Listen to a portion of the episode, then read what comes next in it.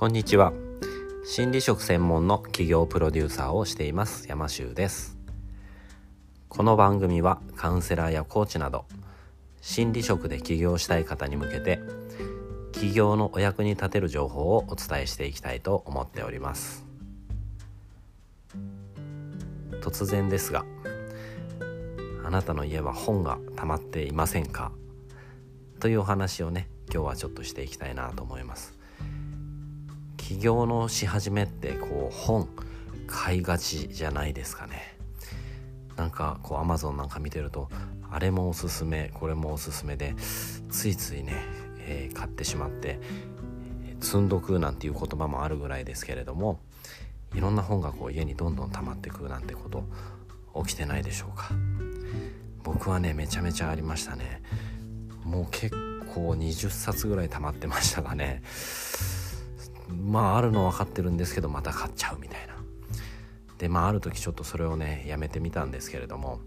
まあ、どうしてそういうことになるかなっていうとまあなんかこういろいろね起業で準備しているとあこれも足りないなあれも足りないなってこうなると思うんですけれどもまずねこうあれこれ、まあ、買ってもどうせ読まないですからね、えー、あれこれ買う前にまずは一旦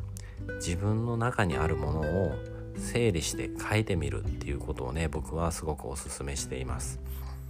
今まで一番お金を使ったことだったりとか例えば本棚なんか見てもね自分の好きなものとかこう傾向わかると思います。あとはこう今だとスマホのねこうアプリとかそういう中身をこう見てみるだけでもあ自分はちょっとこっちの方に偏りがあるなまあ好きだなとかねそういったことねすごく見えてくると思います。あとはねご家族だったりとか近しい人に自分の得意なこと、いいところなんかをね聞いてみたりとか。あとはまあお客さんがね、えー、いらっしゃる方はお客さんに直接、えー、僕のいいところってどこですかねって。そんなことをね聞いてみるのもすごくいいと思います。まずは一旦自分の、えー、棚卸しをするっていうことをねやってみてはいかがでしょうか。僕自身は一時期はそのビジネス書っていうのはやっぱすごい好きでたくさんたくさん読んできましたけれども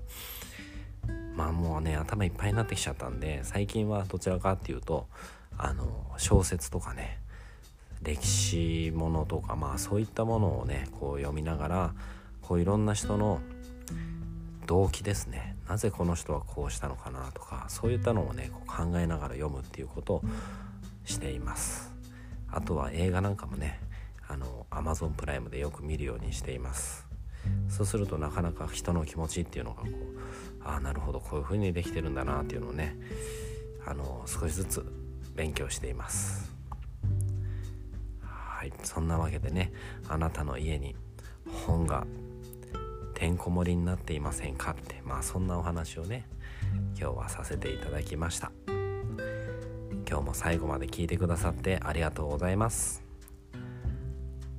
あなたも心理職で起業して一緒に世界をハッピーにしていきませんか？山州でした。